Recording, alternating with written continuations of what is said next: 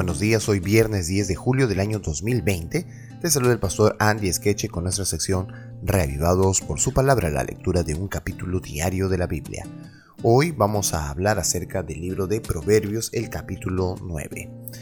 Y dice así, La sabiduría edificó su casa, labró sus siete columnas, mató sus víctimas, mezcló su vino, y puso su mesa, envió sus criadas, sobre lo más alto de la ciudad clamó, dice a cualquier simple, ven acá.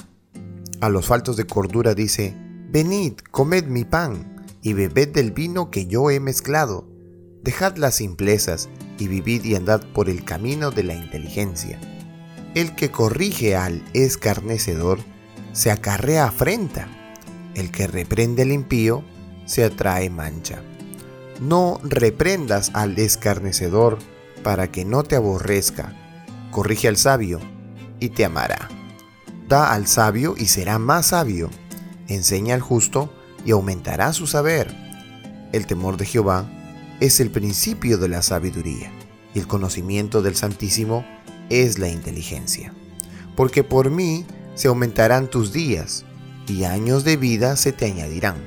Si fueres sabio, para ti lo serás. Y si fueres escarnecedor, pagarás tú solo.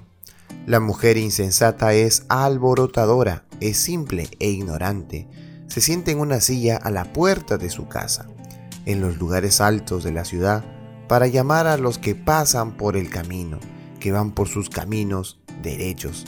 Dice cualquier simple, ven acá, a los faltos de cordura, dijo, las aguas hurtadas son dulces, y el pan comido en oculto es sabroso.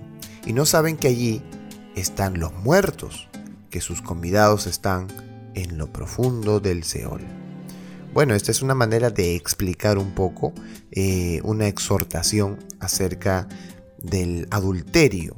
Quizás también podríamos añadirle un significado más eh, sobre ser fiel, ¿verdad? Sobre uno de los principios eh, tan maravillosos que es la fidelidad. La sabiduría te llama, te invita a que pases, a que puedas ser parte ella, a que podamos tener sabiduría y actuar con sabiduría.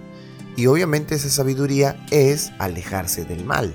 Sin embargo, también el, el proverbista, por así decirlo, está hablando acerca de la mujer insensata, que es alborotadora, es simple y también es ignorante, pero también al igual que la sabiduría, ¿eh?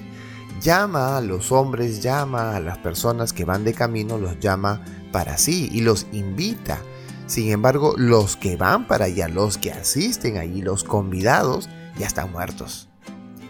Qué interesante eh, proverbio que hemos leído en esta mañana porque nos ayuda a que cada uno de nosotros podamos tomar una decisión.